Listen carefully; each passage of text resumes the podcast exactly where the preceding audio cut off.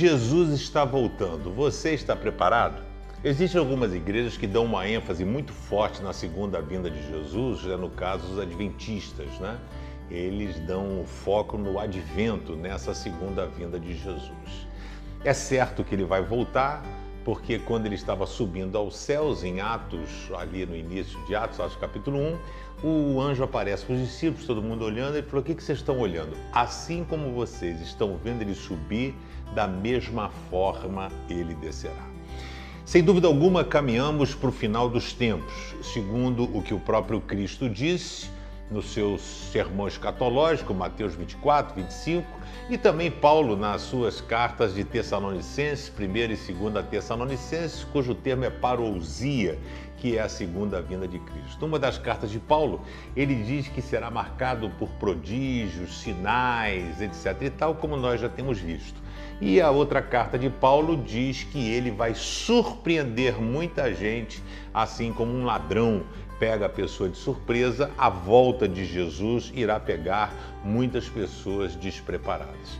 Mas quando Jesus diz, ele fala: olha, o amor de muitos esfriaria, guerras e rumores de guerras, e a gente tem vivido exatamente isso. Hoje vivemos um absoluto desamor e eu diria em todas as esferas na esfera política, na esfera é, comercial, na esfera relacional, familiar. As pessoas, cada uma tem fechado no seu mundo e não existe mais aquela solidariedade. É muito pouco, é difícil o amor ao próximo. Guerras e rumores de guerra, estamos vivenciando aí quais são as expectativas para os próximos dias. Eu tenho que entrar toda hora no jornal para ver se o mundo está acabando, né? Porque o Donald Trump mandou lá o, o míssil no, no, cara, matou o general do Irã, aí o Irã agora ataca lá é, bases militares dos Estados Unidos, diz que a embaixada dos Estados Unidos quase foi atacada, e aí a gente vivendo essa tensão. Jesus avisou que teria guerras, rumores de guerras, e cabe a gente não é ficar preocupado se Jesus vai até o final do ano de 2020 se ele vai chegar até o primeiro semestre, se ele vai chegar em 2024.